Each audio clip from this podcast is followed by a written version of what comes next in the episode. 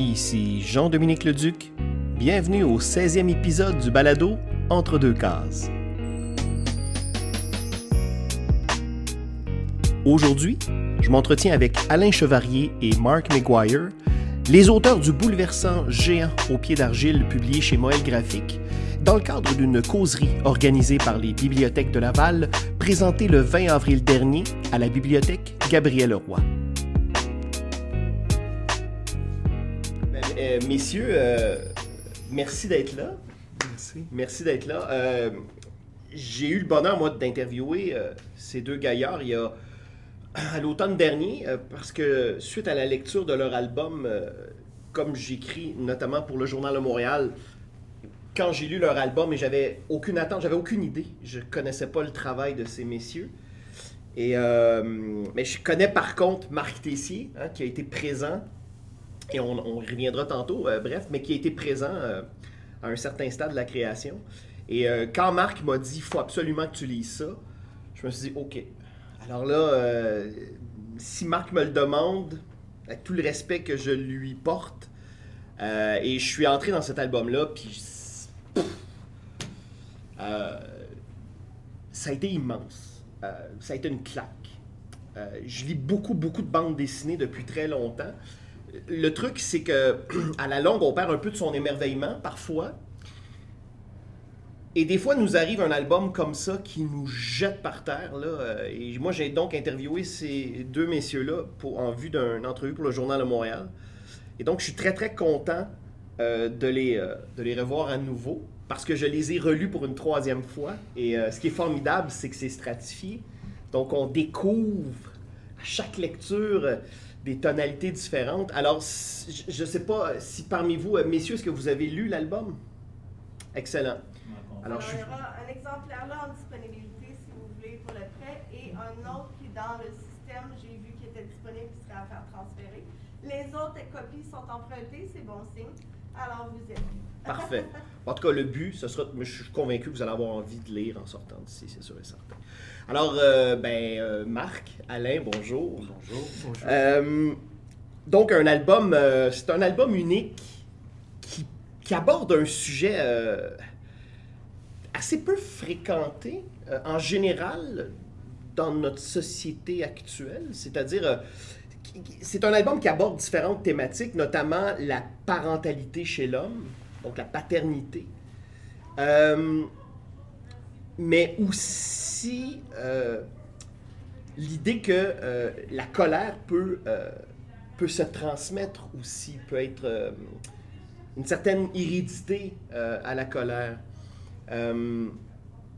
C'est un album bouleversant, messieurs. Alors, tout d'abord, j'aimerais, pour le bénéfice euh, des gens présents, que vous nous présentiez cet album-là. Puis par la suite, j'aimerais qu'on parle de comment est née l'idée, comment c'est s'est articulée la création de cet album-là, parce qu'on sent que c'est une œuvre qui a pris du temps. On sent que c'est un travail euh, réfléchi à tous les points de vue, que ce soit scénaristique, graphique, au niveau du découpage.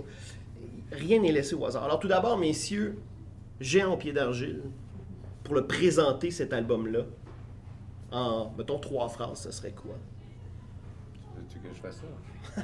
Euh, Géant au pied d'argile, c'est l'histoire principalement de deux papas euh, proto-féministes avec des blondes qui ont des carrières puis qui voyagent à travers le monde. Il y en a une qui est ici dans la salle en ce moment. Et, euh, Ah. et qui doivent s'occuper euh, de leurs enfants fréquemment tout seuls. Et qui là frappent les limites de leur proto-féminisme et de leur progressisme quand ils pètent les plombs sur une, sur une base semi-régulière. Puis il y en a un des deux qui se rend compte éventuellement qu'il a même peur de faire mal à ses enfants. Puis donc sa volonté d'être présent est comme tronquée par le fait qu'il préférait ne pas être là parce qu'il a, a peur. Et c'est là qu'il va voir son ami papa qui, lui, euh, est papa à la maison. Puis tous les deux se mettent à échanger, à savoir d'où ça vient. D'où ça vient d'abord euh, cette colère, puis ce- ce- ce- cette peur de faire mal à nos enfants. Puis ils se rendent compte tous les deux qu'ils ont chacun un parent qui a fait la guerre. J'ai dépassé mes trois phrases. C'est pas grave. Ah. Euh, ils ont le, le, personnage de Pat qui, euh, qui est basé sur vaguement sur Mark. A fait la guerre du Vietnam. Mark est américain. Et celui qui est basé sur moi, qui s'appelle Mathieu, son grand-père a fait la Deuxième Guerre mondiale avec pour la France. Donc, il a combattu au moment où les, les Allemands ont envahi. Puis, ces deux hommes-là sont revenus de la guerre assez euh, sains et saufs, mais assez mutilés émotionnellement. Et puis, ils n'ont pas pu apprendre à leurs garçons, à leurs enfants en général, comment gérer des émotions, parce qu'eux-mêmes ont dû les tuer pendant, pour survivre, pour des très bonnes raisons. Alors, on parle beaucoup de la passation. Il y a même, on, s'interroge sur l'épigénétique, sur le fait que des fois, ça peut se passer génétiquement des traumas, euh, mais aussi sur euh, l'enfance, l'enfance de, tout le monde, puis comment ça influence le reste. Puis, euh, il y a une quête à travers ça, pour que ce soit le fun. C'est-à-dire qu'à un moment donné, le, père de, Pat, le personnage de Mark, lui amène une boîte remplie de diapositives et de lettres qu'il a écrites euh, pendant qu'il était au Vietnam, qu'il écrivait à ses parents. Et c'est des photos que lui-même prenait. Et il donne ça à son fils en lui disant Je te donne ça, ça peut peut-être t'aider, puis je m'en calisse qu'est-ce que tu fais avec. Alors, c'est une espèce de, OK, ça aide, mais OK, mais il, se contrefout de moi en même temps.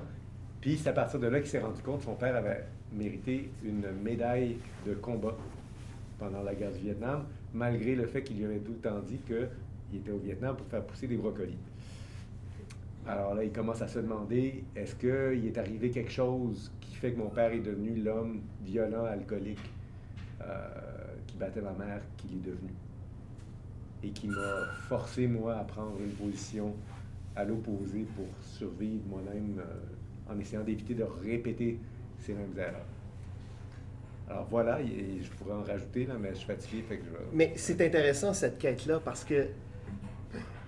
Parce qu'au fond, le personnage de Pat veut remonter le fil du temps pour comprendre d'où il vient, pour se réapproprier sa vie aussi. Parce que quand on regarde dans l'histoire de l'humanité, les modèles usuels, c'est l'homme chasseur et euh, la femme qui cuisine dans la grotte, qui s'occupe des enfants.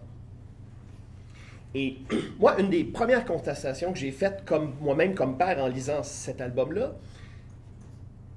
c'est que nous, les hommes contemporains de nos générations, on n'a pas vraiment de modèle. Parce que les hommes, nos grands-pères, nos pères, sont de cette génération-là, ou en tout cas, nos pères peut-être d'une génération de transition, mais où les, les rôles étaient très, très classiques. Et, là, tout à coup, nous, comme hommes contemporains, qui voulons partager la parentalité, qu'on veut porter une charge mentale, qu'on veut s'investir, tout à coup, euh, il y, a, quelque chose même dans la génétique qui nous, qui nous, qui nous freine. Et ça, c'est quelque chose, à, la troisième lecture de l'album, qui m'a vraiment... Euh, qui m'a, que j'ai trouvé très confrontant. Parce qu'effectivement, euh, on a besoin dans la vie de guides pour apprendre tout. C'est pas pour rien que quand on achète un meuble, ben on a un plan et on l'assemble. Hein? Même si des fois on sacre, même si des fois on le suit plus ou moins, le simple fait de savoir que le plan est là est rassurant. Hein? Après, on fait ce qu'on veut. Mais au moins, on est rassuré de ça. Alors que là, tout à coup, euh, là, tout à coup, on n'a pas les clés. On n'a absolument rien. Et euh, et est-ce que cette idée-là, donc, parce que tu dis que c'est pour faire le fun et tout ça, mais, mais moi, pour moi, ce fil-là est au cœur. C'est, pour moi, c'est l'épine dorsale de cet album-là. À quel moment dans le processus euh, ce fil conducteur-là est arrivé? Est-ce qu'il était là dès le départ? Comment ça s'est articulé, en fait, la construction même du, scénario de cet album-là? Mais je pense qu'il y avait plusieurs moments dans ma vie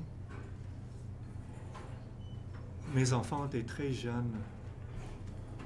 Puis j'avais le sentiment que je me sentis une mémoire ou une espèce de colère ou rage qui appartient pas à moi. Puis je me posais la question d'où ça vient. Puis j'ai creusé, j'ai creusé, j'ai posé des questions toutes euh, au long de ma vie, mes deux parents. Puis euh, le porte était fermée. Mon père, il n'a jamais envie de parler de son expérience, euh, ni son enfance, ni la guerre. Donc, euh, j'avais supposé que c'est là où je vais trouver tous les secrets familiales. Donc, l'idée de cet euh, album, euh, c'était dans ma tête depuis peut-être une trentaine d'années. Puis très jeune, j'étais une critique sévère de mes deux parents. Très sévère. J'avais pas des, relations proches. Mais dès que je suis devenu un père moi-même, ce jugement sévère a fondu. Parce que à un moment donné, je me suis rendu compte que moi aussi, j'ai des grands défis euh, devant moi. Puis aussi à cause que les expériences de les générations précédentes, j'ai reçu une transmission de les blessures, les traumatismes, tout. euh. Puis l'idée, c'est d'essayer de, de trouver tous les morceaux de cette casse-tête. Puis tout de suite après, ma fille est née. Mon père, il a pris la route de la, Floride jusqu'à Montréal avec cette boîte pour livrer ce paquet-là. Puis mon père, il est venu pas souvent à Montréal. On n'avait pas des relations euh, très proches. euh. Puis au, début, j'avais pas le courage de fuir dans cette boîte. Mais j'étais sûr que dans ces lettres, euh, les diapos, je vais sûrement trouver des indices. Donc, quand j'ai montré tout ça à Alan, une peine d'un réalisateur de cinéma, euh, le petit-fils d'un soldat pendant la Deuxième Guerre mondiale, tout de suite le Coran a passé entre nous deux. Il y avait une complicité.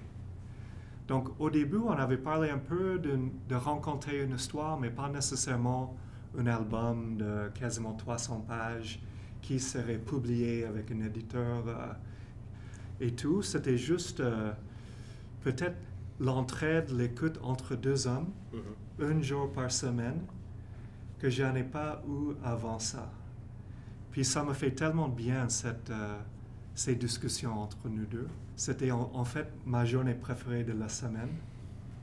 Puis on s'en fout vraiment si on va réaliser de si l'histoire va, va voir le jour. On ne savait pas. Mais tranquillement, pas vite, euh, Alain il s'investit dans le projet. On avait trouvé des liens avec sa famille et la mienne. Puis peut-être le moment clé de notre processus de création, c'était une autre visite euh, de mon père à Montréal. On avait dîné ensemble. Puis Alain, il a montré ses esquisses dans un cahier. Puis c'était super rassurant pour mon père parce que lui, il a vu dans les images d'Alain l'objectif de, de comprendre le vilain familial et de humaniser lui. Puis lui, il avait respiré, puis il a nous donné le feu vert. C'était un moment assez... euh, Donc, vous avez, eu, vous avez obtenu l'approbation. exactement. On n'a pas montré la planche la plus rough pour lui, mais c'était une, c'était une planche qui, euh, qui lui expliquait qu'est-ce qu'on voulait faire avec le projet vraiment. Puis c'était de. Dans le fond, ce qu'on veut dire, c'est quand quelqu'un devient le vilain de la famille, le méchant, euh, on se coupe d'une partie de nous-mêmes parce que, surtout si c'est un père ou une mère, parce qu'on n'a plus accès, on ne peut plus comprendre cette personne-là parce que euh, elle, est, tout ce qu'elle fait est automatiquement méchant. Donc, on, se dédouane de ce que cette personne-là nous a transmis, que ce soit par l'éducation, que ce soit la génétique, c'est encore, c'est encore en cours. On n'est pas, c'est pas quelque chose de, de certain à 100%, mais on sait qu'il y a des traumas qui se passent. Mais au-delà de ça, c'était vraiment une volonté de comprendre son expérience au Vietnam. Puis déjà ça pour lui, parce que le, dessin que, que Marc euh, a retrouvé, on parle des soldats du Vietnam dont, qui sont leurs corps sont revenus à la maison, mais leurs, leurs âmes sont restées au Vietnam. Puis quand il a vu ça, il a fait oui, ça, ça c'est exactement ça. Fait que J'ai vu. Moi, je l'ai vu. j'ai vu. Ouais. Fait que pour lui, ça, a résonné parce qu'il a fait comme. Parce qu'on comprenait, cette partie-là qui est la plus dure pour un soldat, c'est que tu reviens à la maison et tu dois faire semblant que tout va bien alors que tout ne va pas bien. Tu n'es plus la même personne et tu dois faire semblant d'être encore. Tu déçois les autres parce que tu n'es plus la personne qui a quitté. Fait que tu- si, si tu te mets un front puis que tu essayes de faire comme si tout était normal, en général, les gens soit deviennent fous ou tombent dans un déni absolu. Moi, je sais que mon grand-père m'avait dit, à un moment donné, dans la partie de mon histoire à moi, il y a beaucoup mon grand-père. Puis, euh, on était dans un garage, je faisais réparer ma Renault. il est- C'est un Français, il m'a fait, acheter une Renault. Puis, euh, tout à coup, il me dit, tu sais, le, le- le camp où j'étais, Ravarouchka, le camp de représailles, il y avait des camps de concentration autour. Il dit, euh, 90% des gens qui étaient là, des soldats qui étaient là, sont devenus fous après. Il dit, moi, je suis revenu dans mon village, en sud de la France. Je voulais plus être le barbier du village. J'étais plus capable de rester là comme, comme avant, c'était impossible. Fait que pour survivre, on est parti au Québec. C'est soit le Québec ou la Nouvelle-Calédonie, mais malheureusement, il a choisi le Québec. J'ai fait cette joke-là en fin de semaine. Question météo, j'imagine. Question météo. Mm. Question météo. Mais le Québec a quand même été une super belle terre d'accueil pour lui. Euh, puis il s'est remis dans une position de survie où il devait trouver des jobs, où il devait s'arranger pour s'occuper de sa famille sans faire le métier pour lequel il y avait une formation. Puis il m'a dit c'est ça qui m'a sauvé. Je me suis remis dans une position de survie, c'est ça qui m'a sauvé. Mais d'ailleurs, c'est encore une réalité chez les vétérans. Euh, c'est très, très tabou de parler de santé mentale, même encore en 2023. Et euh, les déploiements ne sont pas les mêmes que durant la Deuxième Guerre mondiale ou la guerre de Corée ou la guerre de Vietnam, qui ont été des guerres de terrain. Là. Ce n'est pas des guerres de Nintendo. Oui, vous aviez une question? Oui, euh, j'ai pas lu l'album. Oui. Je suis très intéressé par le sujet. Euh, c'est une autofiction en fin de compte? C'est de l'autofiction, oui. Ok. On, on, on est parti de nous, puis on a inventé des affaires pour bâtir le récit, puis, des, puis en ramenant des vrais trucs, puis on vous dit pas c'est quoi. Ben, justement, je vais rebondir sur votre question parce que c'est un choix délibéré, l'autofiction. Euh, ça aurait pu être de l'autobiographie pure et simple, qui est un, qui est un genre quand même euh, très populaire dans la bande dessinée et qui existe depuis, qui est pratiqué depuis plusieurs décennies. Euh, pourquoi justement, messieurs, avoir fait le choix euh, de l'autofiction plutôt que de l'autobiographie? Mais des fois, dans la vraie vie, euh, il n'y a pas de grandes conclusions, des résolutions de certaines...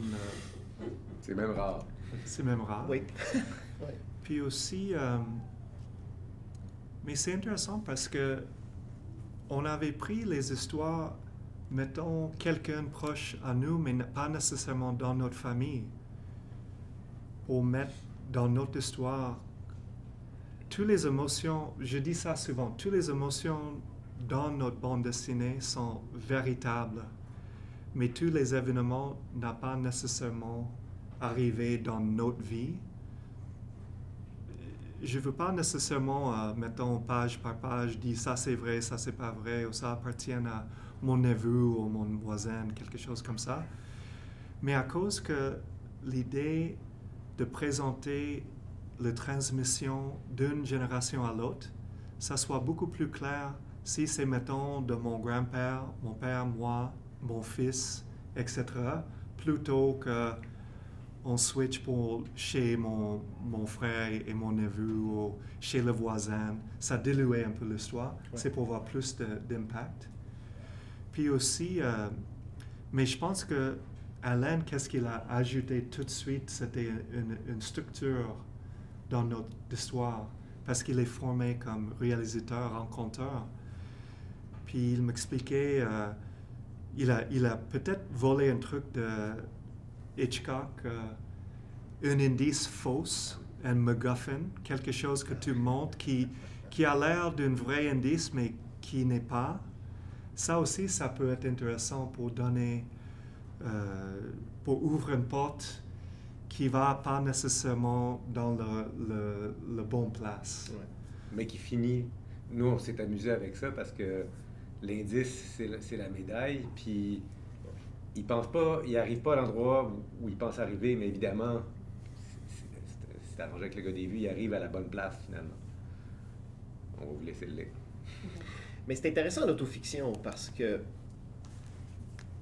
Et même la fiction, parce que souvent les, les créateurs et les créatrices se, se- se révèlent beaucoup plus dans la fiction, Oui. de toute manière. Parce qu'on peut. C'est c'est sans danger. Il y a moins de danger. Mais ce que j'aime aussi le plus là-dedans, moi, c'est que on peut fantasmer des trucs. On peut prendre une situation puis dire et si.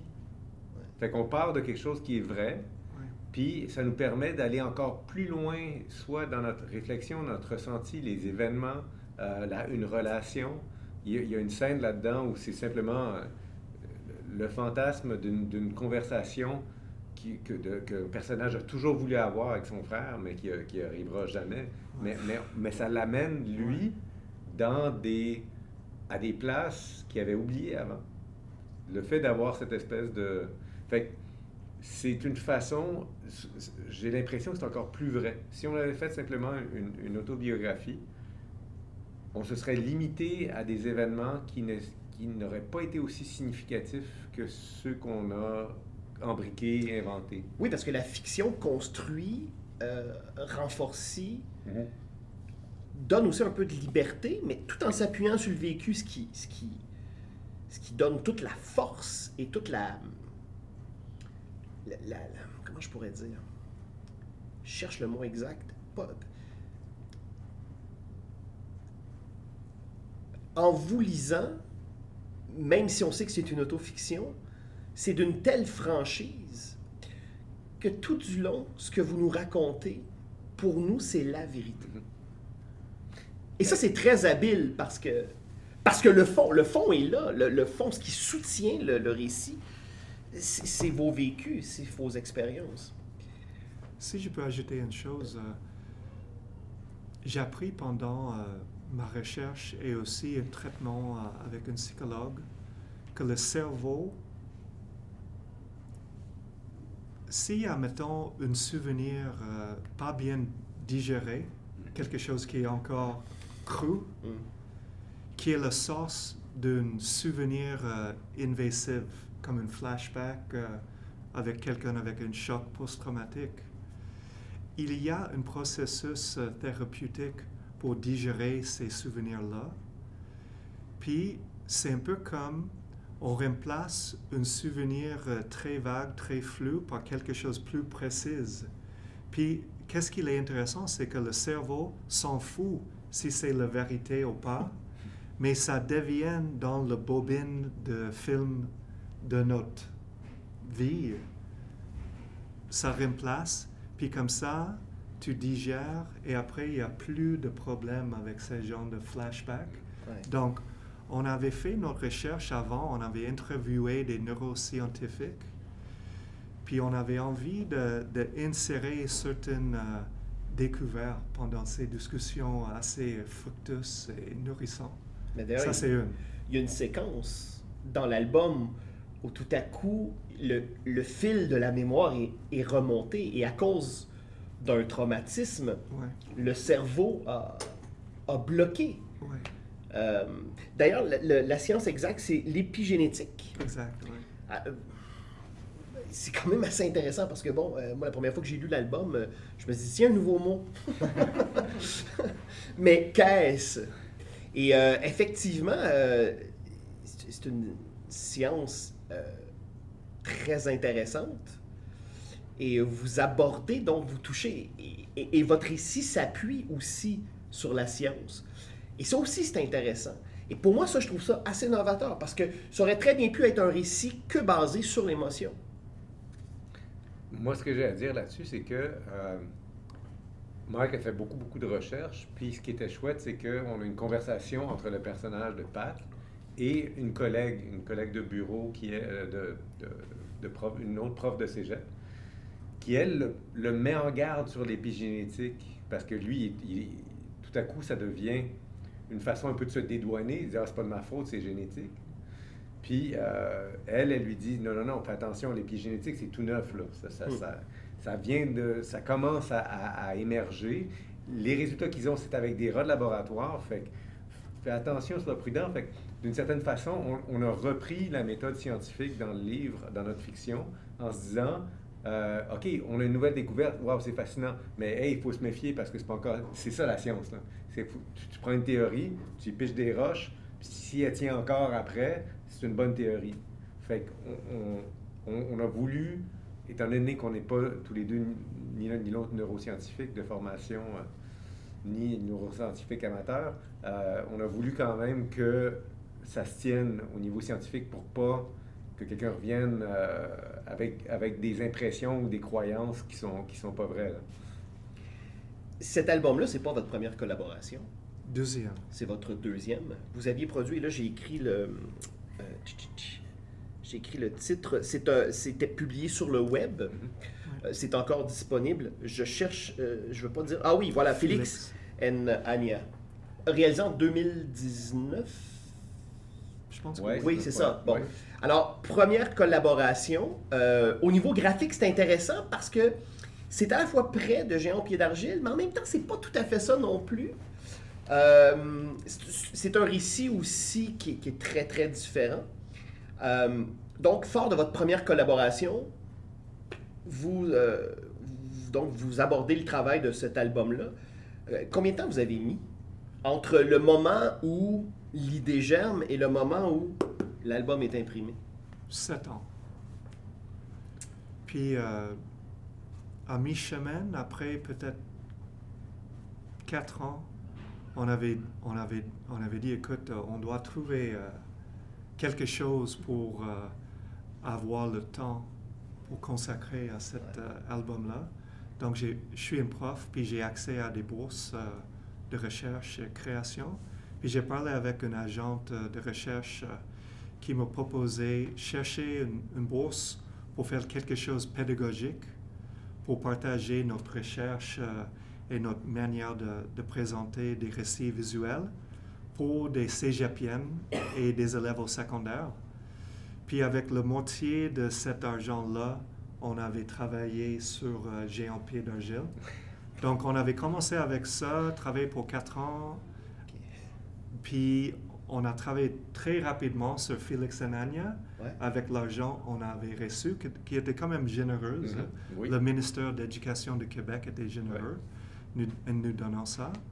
Puis euh, c'était vraiment une belle expérience aussi parce que on avait des conférences euh, sur les campus de plusieurs cégep, de plusieurs programmes, travail sociaux, euh, sociologie, philo et tout. Puis Alain, il avait présenté une manière de visualiser euh, certaines euh, expériences de leur vie pour, pour les élèves de cégep. Puis après, on a assisté à un vernissage. Mhm. Puis c'est dans le, c'est dans le, le dernier chapitre, l'épilogue de notre euh, BD, des, des interactions avec des jeunes. Mais c'est basé sur les mêmes thèmes, mais avec deux adolescents au cégep. Puis c'est intéressant parce qu'un personnage dans Gé- Géant Pied d'Argile, c'est le père de ces adolescents. Donc c'est pas, pas, pas nécessairement un prequel ni un sequel, mais dans le même univers, Ouais. comme un spin-off. Puis pour moi, graphiquement, mon objectif, c'était euh, de finir le, le travail, parce que c'est... Déjà, celui-là était 60, 60 pages. 60 pages, 65 65 pages. pages, ouais. Puis euh, j'avais décidé de travailler au crayon de couleur noire. Puis un crayon de couleur, il faut peser un peu plus fort. Je me suis rendu compte que c'est une très mauvaise idée parce que peser fort pendant 60 pages... un crayola noir. C'était un, non, c'était un crayon, un prismacolor, genre. OK, mais un crayon de couleur. Un crayon de couleur. Beaucoup de Noir. gras. Oui, beaucoup de gras. Puis, moi, mon objectif, c'était. euh, je me rendais compte que quand je faisais des dessins à l'encre, euh, si je faisais mon premier crayonné, euh, ensuite je faisais le final à l'encre, je voulais tellement que ce soit beau que ça devenait un peu euh, pogné, Figé, ouais. ça devenait figé comme dessin. Puis je voulais garder, je retrouvais, il y a une souplesse que j'avais dans mes crayonnés que je ne retrouvais pas dans mes finaux qui étaient tout propres, tout beaux. Fait que je me suis dit, OK, je vais essayer quelque chose de plus rough. Ça va être moins beau que d'habitude, puis il va falloir que je m'enlève dans la tête que je dois faire des beaux dessins pour prouver à tout le monde que je suis bon. On va, on va laisser faire ça. Je vais juste faire des dessins, puis on essayer de faire des dessins intéressant, pour reprendre euh, le chorégraphe Frédéric Gravel qui fait de la danse intéressante au lieu de faire de la belle danse. Je dis ça parce que ma blonde est danseuse contemporaine, puis euh, on en parle dans le livre. Euh, fait que je voulais faire des dessins intéressants qui étaient, qui étaient euh, plus lousses, qui étaient, où, où je me laissais aller un petit peu plus. Ça m'a permis de faire des tests. Puis à la fin, c'est là que je me suis rendu compte, OK, non, c'est euh, trop difficile avec le crayon. Si je dois faire euh, 200 pages de même, j'aurais plus d'épaule. Euh, puis si je fais une tendinite, je peux plus dessiner pendant trois mois, je suis fait. Fait que c'est là que j'ai choisi euh, d'essayer de. J'ai testé d'autres méthodes, puis j'ai tout fait au crayon mine. Puis ça permettait de, justement d'avoir une certaine légèreté, puis de garder beaucoup, beaucoup de souplesse dans, dans le trait. Alors, au niveau technique, donc, après Oui. ce que tu as fait, tu as passé ça euh, dans Photoshop ouais. et tu as Ah. crinqué le Oui. trait? Ouais. J'ai craqué. En fait, c'est c'est un vieux truc de Photoshop où on peut monter les, les, les, les noirs qui sont trop gris, on, on Mm. monte pour que ça soit vraiment noir. Moi, j'ai été quelque part entre les deux parce que je voulais garder. J'ai travaillé beaucoup. C'est très doux. Mon dessin est très doux. J'ai travaillé beaucoup avec euh, longtemps avec une efface qui était saturée de. Je faisais des traits juste pour remplir mon efface, puis ensuite faire des espèces de. de ça semblait des volutes de fumée. Euh, je me suis servi beaucoup de ça parce que notre histoire, on s'en est rendu compte après, est beaucoup plus rough qu'on pensait. Pour nous, c'est une histoire, c'est notre histoire, fait qu'on fait, Eh, eh, oui, ça nous est arrivé, on est correct, on a survécu, Ouais. mais ça peut être confrontant. Ouais.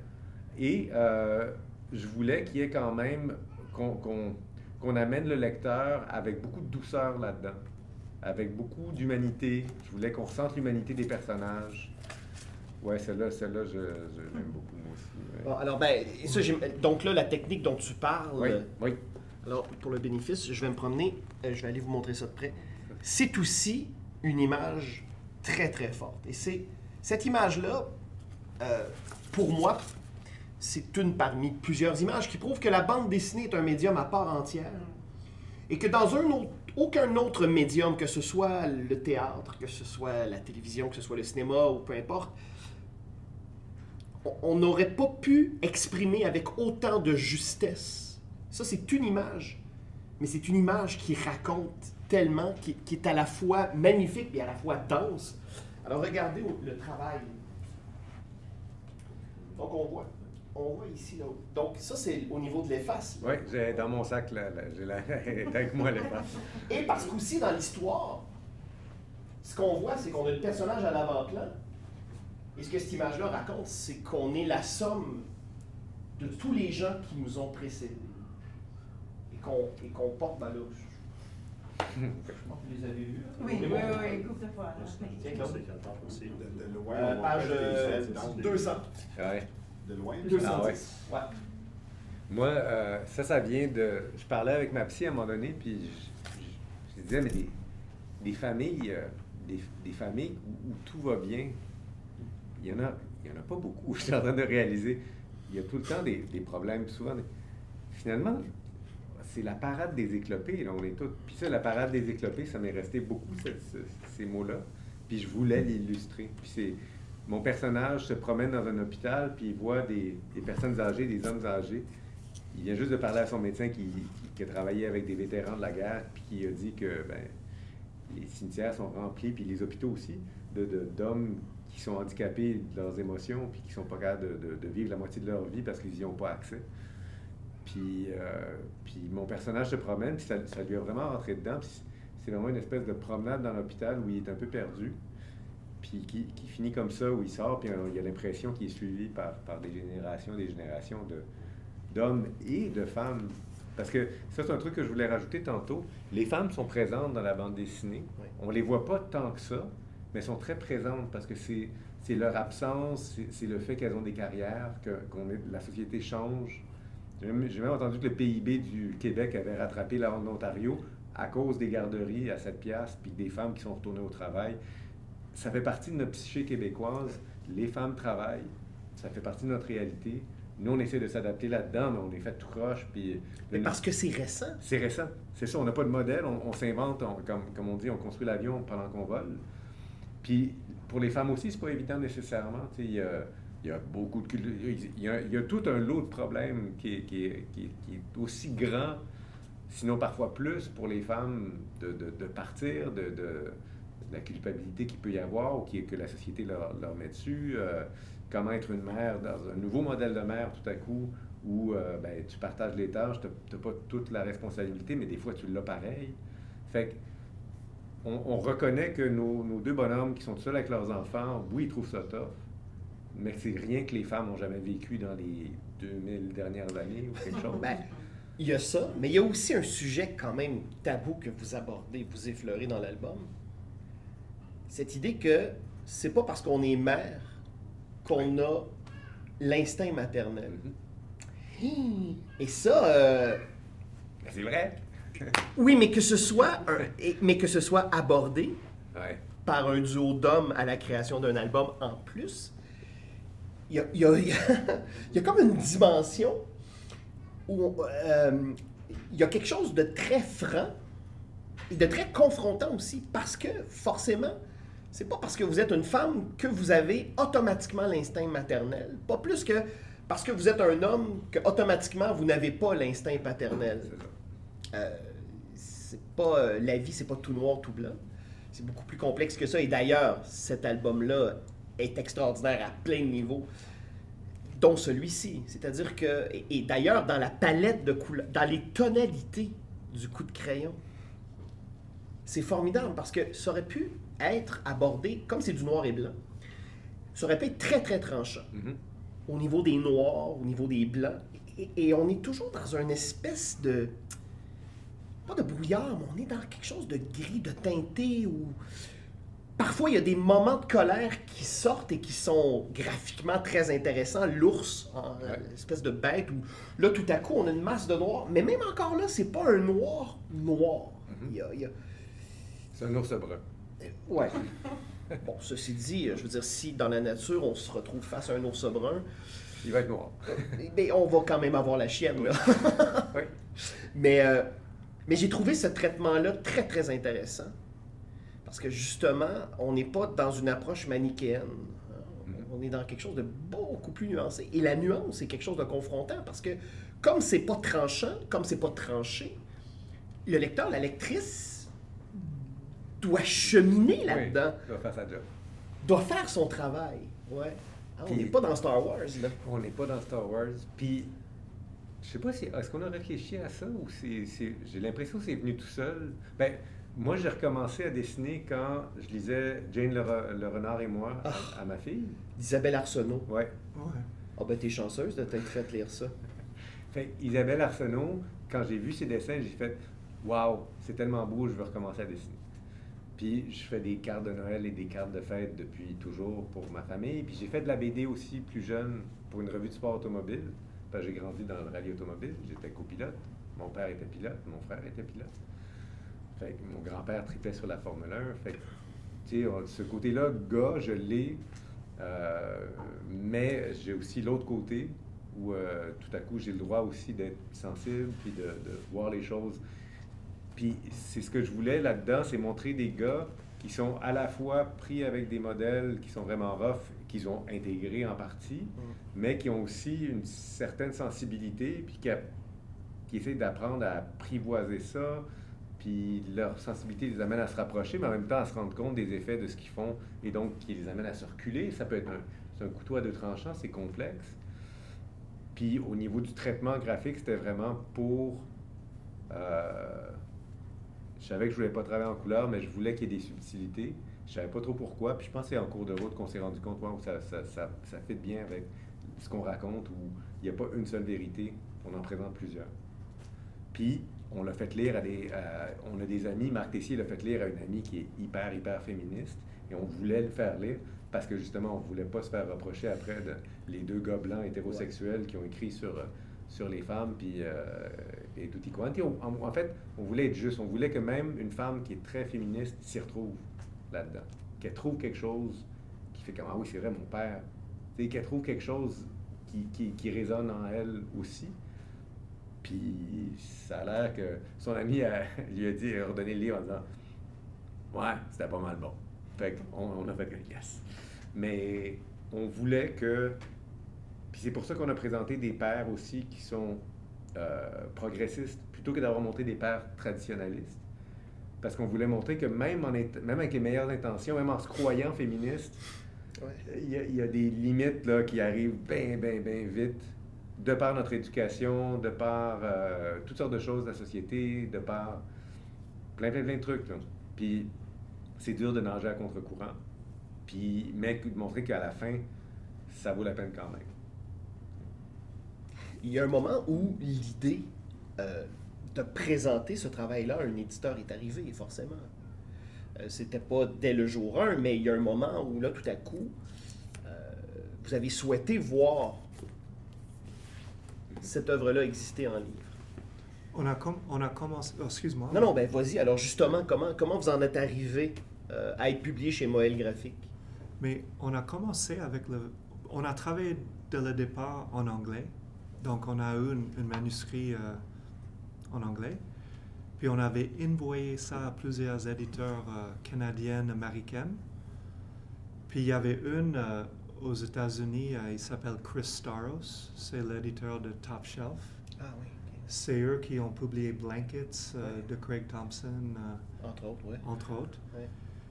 Puis c'était vraiment bien pour nous parce qu'il avait répondu tout de suite en nous donnant des, des feedbacks très positifs, des, cons- des conseils. euh, on avait amélioré, on avait travaillé plus, puis on avait remonté, puis il avait répondu encore.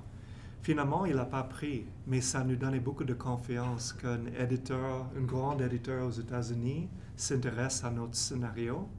Puis lui, il avait écrit euh, une lettre de soutien pour une demande de bourse avec le CAC.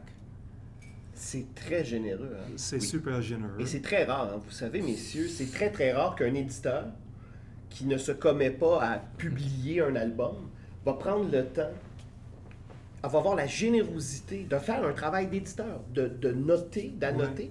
Et là, dans ce cas-ci, une lettre de recommandation. On avait trois, quatre euh, échanges avec lui, euh, suggestions, euh, recommandations. euh. Ouais, c'était genre les boys, euh, ça prend tel et tel élément parce que là, ça, ça manque dans l'histoire. Il faut que les chapitres se suivent. Il y avait tout, vraiment plein de conseils. On était comme, c'est sûr qu'il va le prendre. Puis à la fin, il n'a même pas pris. Puis on se disait, c'est à la fois hyper généreux de sa part et hyper frustrant pour nous. Oui, ouais, quand même. Mais ça reste hyper généreux de sa part. Puis même là, on, on est sur le point de signer un contrat avec euh, un éditeur qui s'appelle Mad Cave Studios aux États-Unis. Et quand on a reçu le- le- le- le- le- les premières informations pour le contrat, on a fait une rencontre vidéo avec euh, Chris Taros, puis qui nous a dit Hi y'all, how you doing? Parce qu'il est, à- Atlanta, puis qui nous a. On, on est passé à travers tout ce qu'il nous offrait, puis il dit Faites attention à ça, faites. Il a servi comme un agent pour nous euh, dans le processus de négociation. C'était vraiment euh, formidable. Ouais. Quelqu'un passionné. Ouais. Puis, euh, une amie de ma femme a fait ses études avec la femme de Marc Tessier. Ah oui, OK. Donc, Marc Tessier, qui le scénariste de René Lévesque, Ouais. entre beaucoup d'autres albums, c'est, on a un ami en commun. Donc, euh, moi, j'ai pris le téléphone, puis j'ai parlé avec lui, puis j'ai dit, écoute, euh, ça serait le fun de prendre un café avec toi et, et montrer euh, nos affaires. Puis il a accepté. On se trouvait dans le Mile End dans un café. Puis Alain, il a sorti son cahier. Puis tout de suite, Marc Tessier, il avait dit, écoute, euh, j'embarque là-dessus avec, avec vous. Puis il avait fait une liste, OK, fais ci, fais ça, fais ci, fais ça. Euh, by the way, j'embauche euh, lui pour faire un chapitre dans René Lévesque. Puis finalement, il a fait la La couverture. couverture, ben oui. Puis comme ça, ça va t'aider dans tes démarches à chercher une bourse. Aussi, il avait écrit une lettre de soutien. Donc, on est super reconnaissant envers Marc Tessier et Chris Staros pour la confiance qu'il a eue en nous. Puis. Marc, en plus, il avait traduit euh, notre manuscrit en québécois euh, parlé. Une belle traduction, Ouais. un bel service à nous. Puis il était le champion pour notre projet. Il a contacté euh, Jean-Dominique. il a chuchoté dans tes oreilles. Ouais, écoutez, pour la petite histoire, Marc Tessier, euh, c'est drôle parce que euh, Marc a 60 ans, Mhm. il a l'air d'un ado. C'est un éternel ado. Ouais. Euh, Marc est un artiste qui est issu de la contre-culture de la fin des années 80-90. À l'époque, c'était la révolution Xerox. Alors là, on produisait des fanzines qu'on photocopiait, qu'on qu'on brochait là, au truc du coin. Puis là, on allait vendre ça d'un bar, on allait au cheval blanc, puis on vendait ça, puis on en imprimait 50, puis c'était terminé. Et de cette bande-là, Julie Doucet, Henriette Valium, Richard Suicide, Cyrus, euh, etc., etc., etc.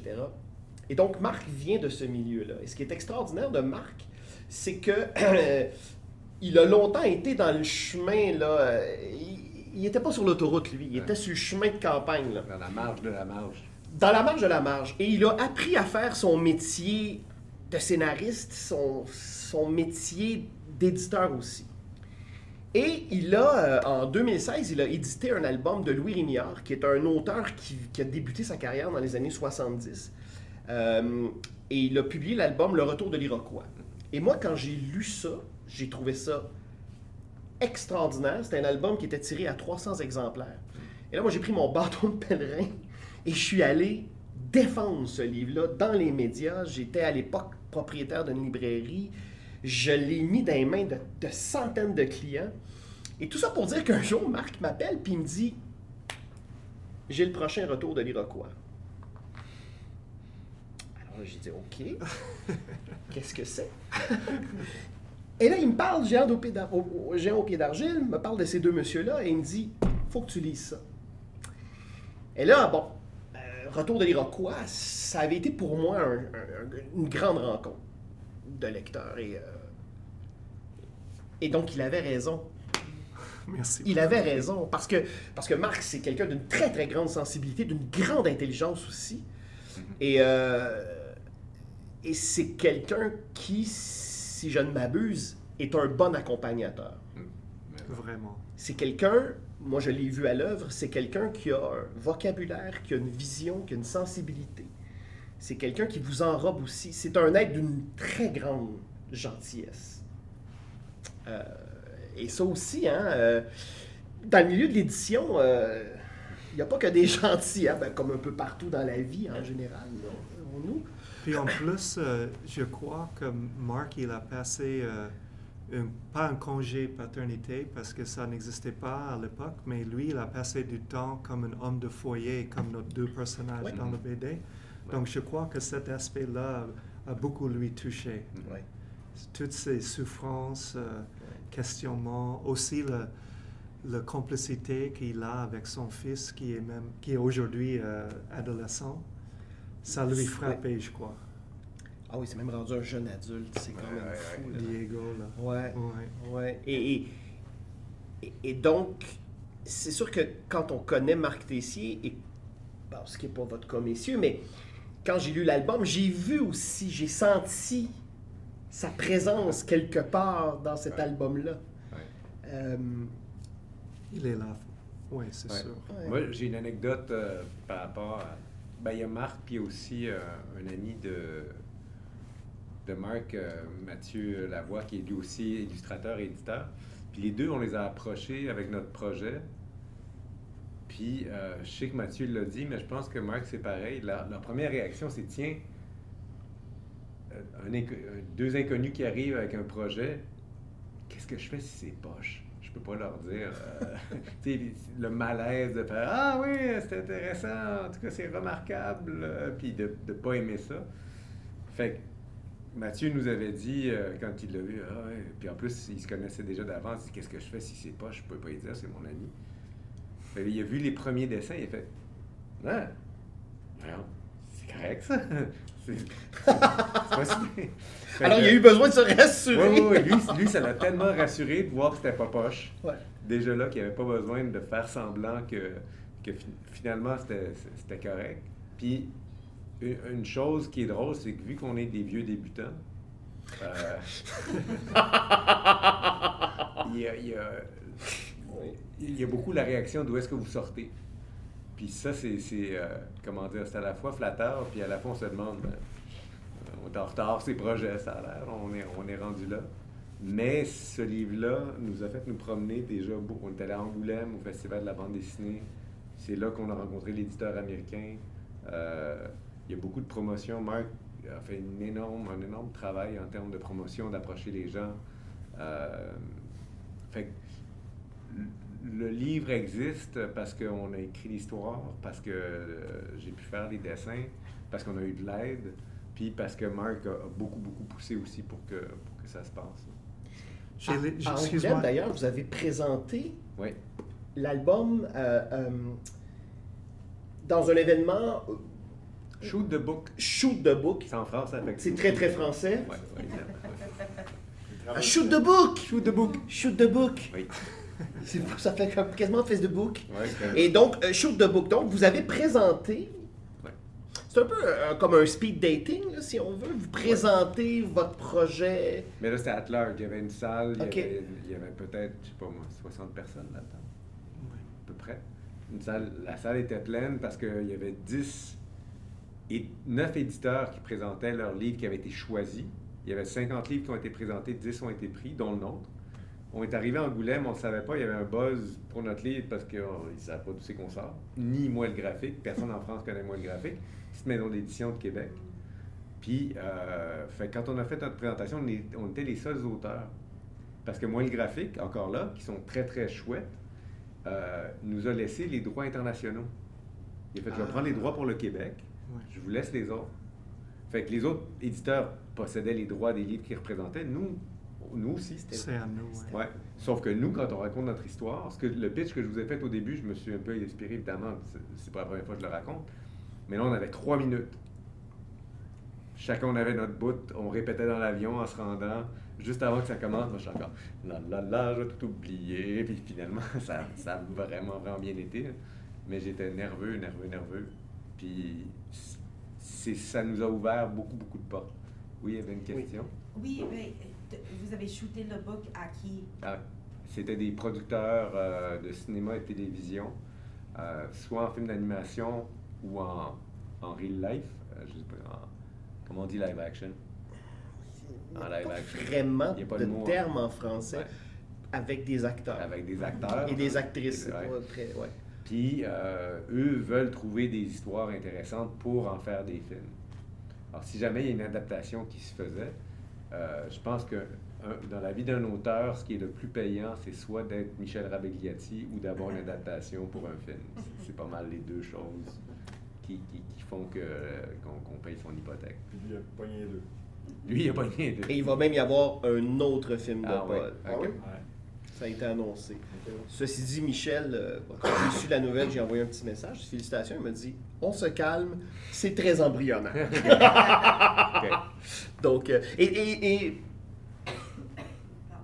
c'était des producteurs euh, à l'international. Donc, est-ce qu'il y avait des Américains ou est-ce que c'était principalement européen? Ben, Européenne. Ouais. Européen surtout.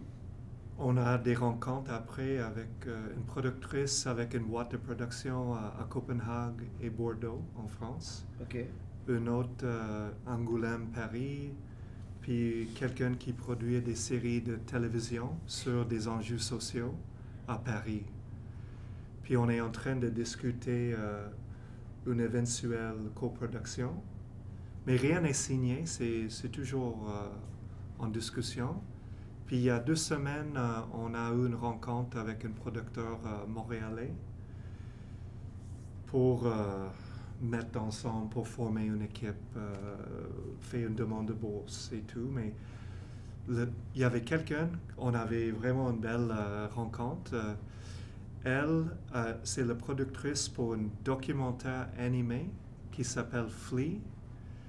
Flea, c'est, ça a gagné un prix au Festival Cannes il y a deux ans.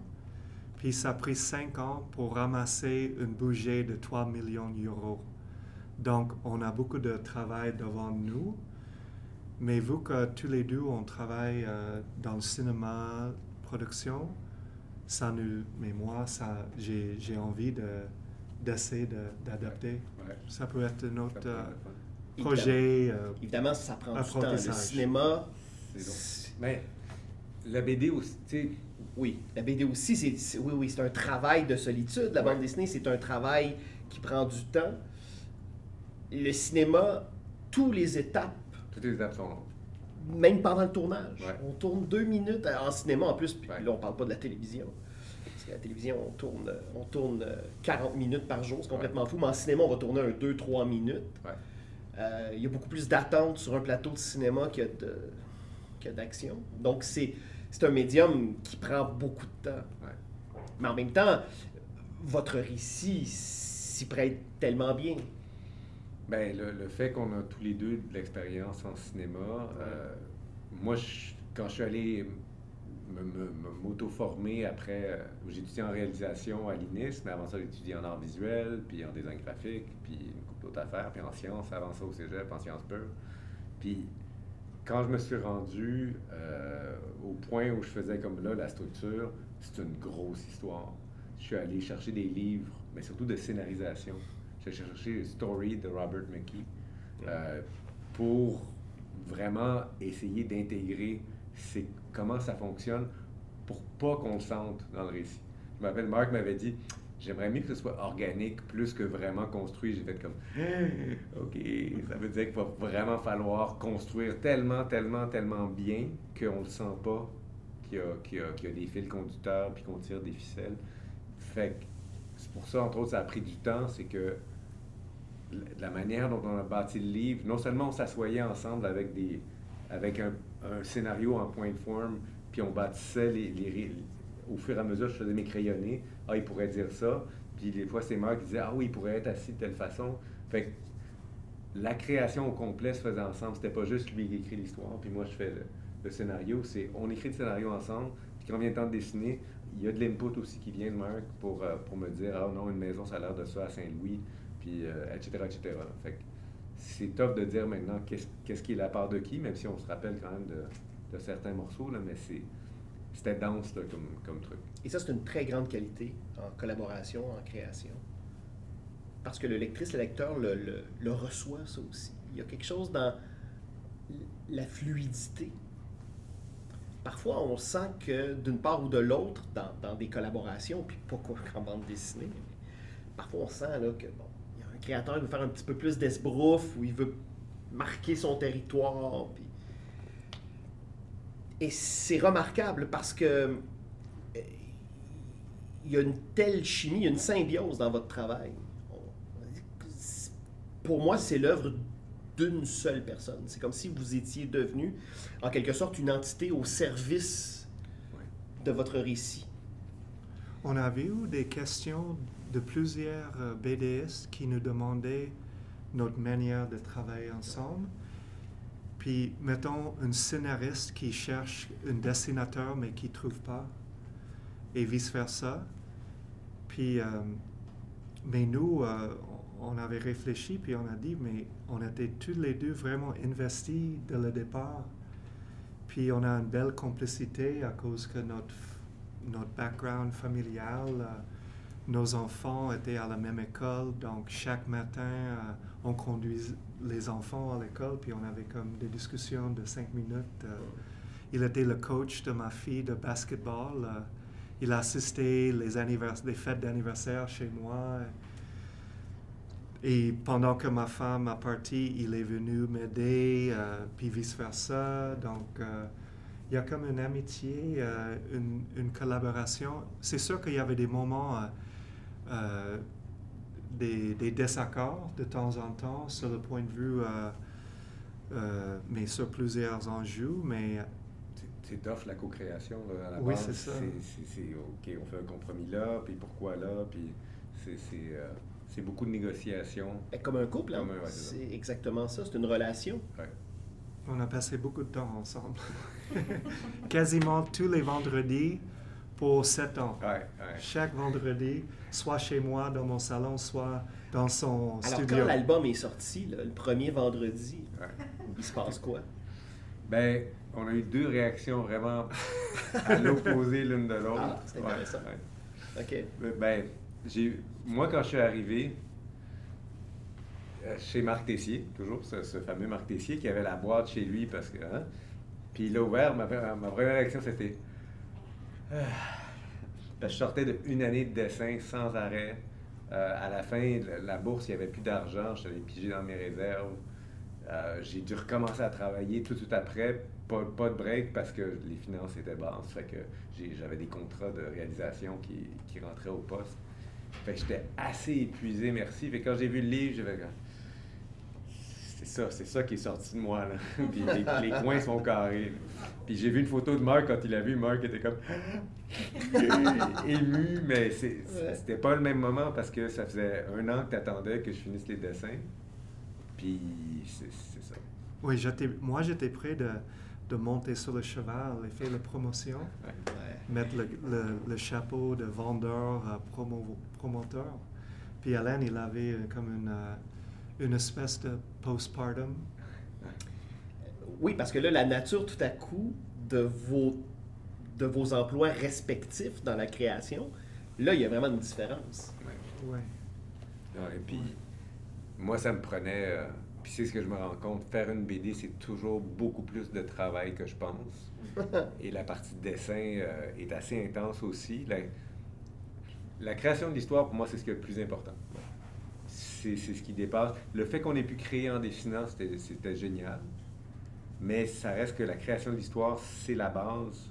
Le dessin doit, comme en cinéma, le, le- le dessin te permet de juxtaposer une histoire puis de l'expression dessinée pour trouver un- comme un troisième sens aux choses. C'est-à-dire que euh, l'histoire t'amène telle émotion, le dessin t'en amène une autre, puis tout à coup, ça fait une espèce... Quand ça marche, c'est ce que je cherche. Je dis pas que ça fait ça à tous les coups, là, mais quand, quand, quand, la, quand la chimie pogne, ça fait vraiment un troisième sens qui sort de là, où tu peux avoir des, des émotions complexes qui vont sortir de là. Puis c'est ça, c'est ça qui est- C'est pour ça qu'on a pris notre temps, c'est pour aller dans ces affaires-là, ça prend du temps, ça prend, ça prend une réflexion, puis ça prend une ouverture à, des choses qui nous rendent très, très vulnérables. Puis on s'est rendu très vulnérables dans l'histoire.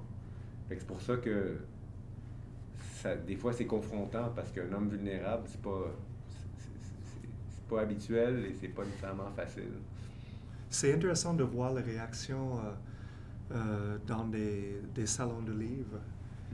Des hommes qui viennent, euh, ils voient le, la couverture, euh, ils lisent le quatrième couverture avec le, avec le, le résumé du livre. Puis il y a certains hommes, je vois tout de suite, ils vont sûrement acheter. Puis d'autres hommes, c'est sûr qu'ils vont mettre sur la table et fuir tout Et de suite. partir en courant. Et partir en courant. Ouais, ouais, C'est souvent des femmes qui achètent comme cadeau pour leur chum ou pour leur, leur fils ou euh, des fois des, des mères qui donnent à leur... Ouais. Ouais. Et vous savez pourquoi? Parce que pour moi, il m'est apparu clair qu'en terminant la première ma première lecture de cet album-là, je me suis dit, on fait œuvre utile. Au-delà d'une œuvre d'art, au- au- au- au-delà d'un- d'une bande dessinée, ce que vous avez réussi à faire, ça c'est un tour de force. Vous avez fait œuvre utile. Et euh, Merci. Mais si, ça, si notre histoire peut aider quelqu'un d'autre de, de se rendre compte qu'ils ont besoin de l'aide et d'accepter, c'est une grande réussite. Ouais. Ouais. En tout cas, c'est une main tendue, euh, cet album-là. Euh, comme je vous dis, euh, pour moi, euh, moi, si j'avais une remise de prix à mon nom, là, Ben déjà, on moi, est- messieurs, je vous aurais fait gagner. En fait, je- vous savez quoi? Moi, je vous aurais mis, j'aurais eu, je vous aurais mis ex aequo avec Les Rescapés de l'éternité de Grégoire Bouchard, également publié chez Moël Graphique. J'aurais eu beaucoup de mal à départager parce que pour moi, c'est deux grands albums pour des raisons complètement différentes. C'est des albums qui vont dans des zones. euh, mais, mais votre album particulièrement, vraiment explore, euh, à mon humble avis, un territoire euh, qui mérite, qui, a besoin d'être défriché, qui est en friche, et Dieu sait que. Et donc, euh, moi, encore une fois, je vous félicite, messieurs. Je l'ai relu euh, cette semaine, l'album, pour une troisième fois. puis, euh, j'ai été porté par cette émotion-là vive. et c'est un album. on ne ressort pas de cet album-là comme on était à l'entrée. Et ça, c'est pas tous les livres qui font ça. Et cet album-là est de cette trempe-là. Mais non, il est tout doux, il est vert. il est- Ouais. il. Ouais, il faut faire attention à tout ça. Mais d'ailleurs, je veux dire, juste, juste le titre, hein, euh, déjà la faille est là.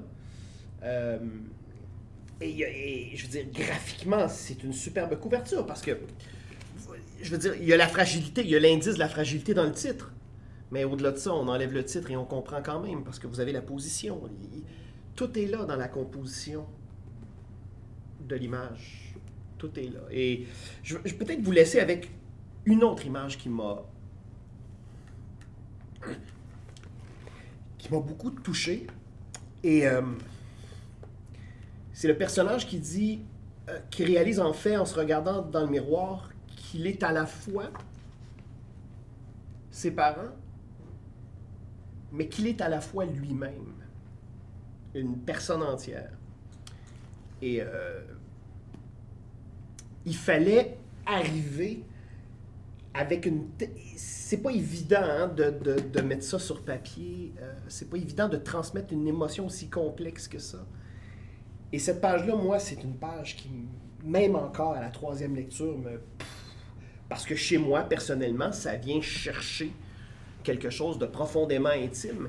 Et pour moi, ça, cette planche-là, c'est mettre le doigt. D'ailleurs, on est entre amis, je vais vous le dire. Euh, je suis euh, en consultation avec un psychologue depuis des années et on a poursuivi en télétravail, ou en tout cas en, pas en télétravail.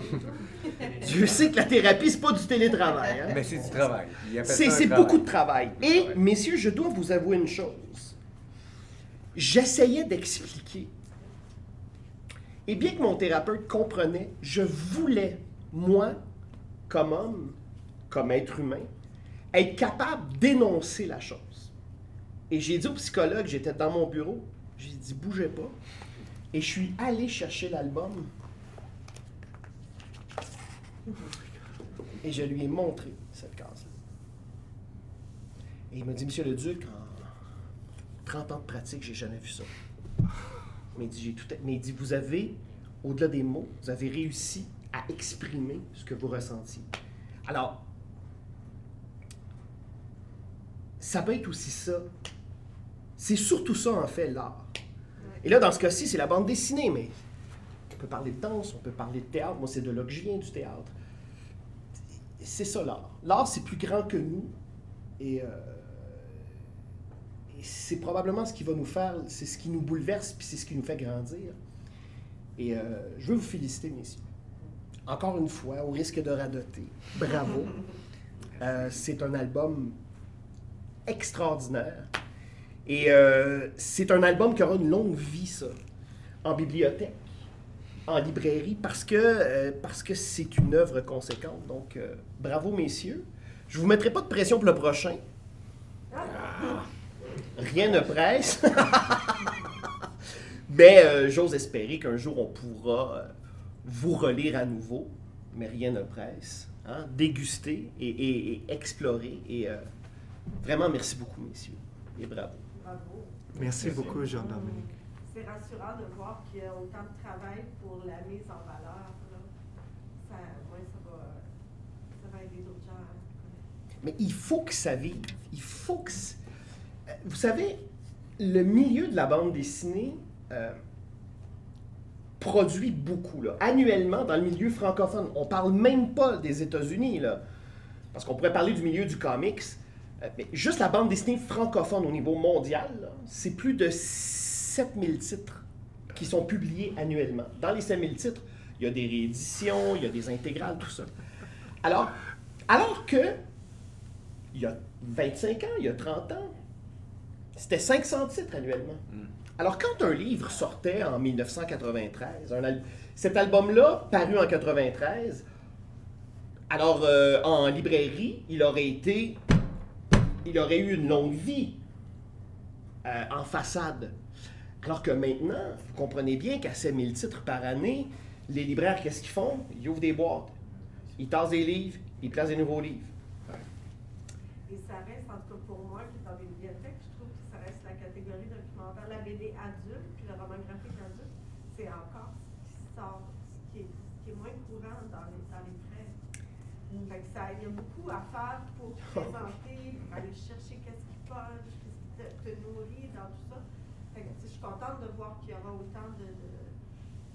pour faire connaître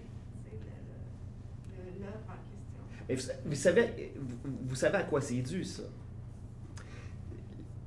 C'est à la fois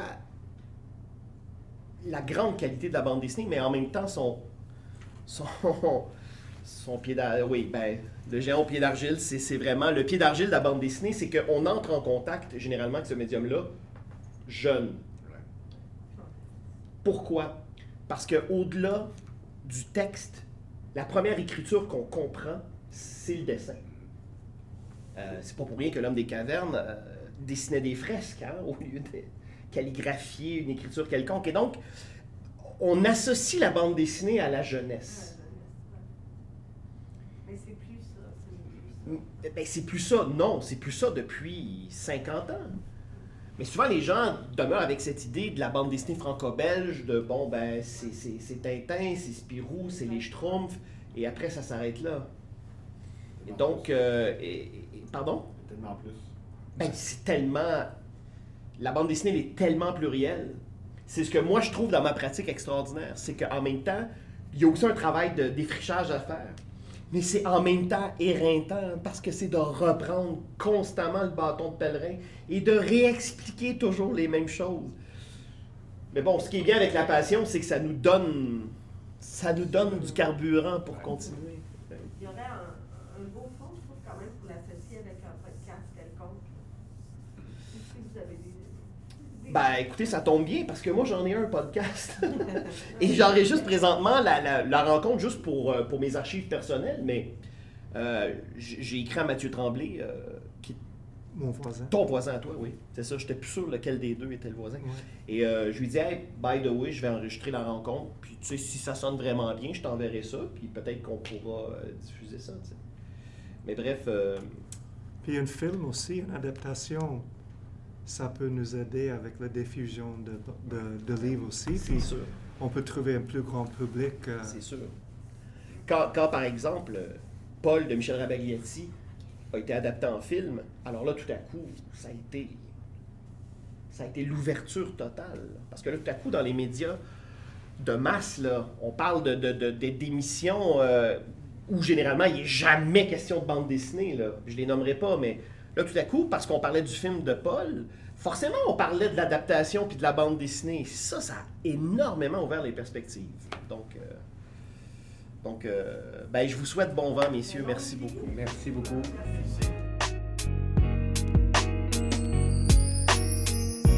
Pour suivre les activités éditoriales de Moël Graphique, rendez-vous au facebook.com barre oblique Moël Graphique. Pour suivre les activités des bibliothèques de Laval, laval.ca barre oblique page au pluriel barre oblique fr barre oblique calendrier. Indicatif sonore Xavier Pinchot. Pour nous suivre, rendez-vous au rss.com barre oblique podcast au pluriel barre oblique entre deux cases. À bientôt.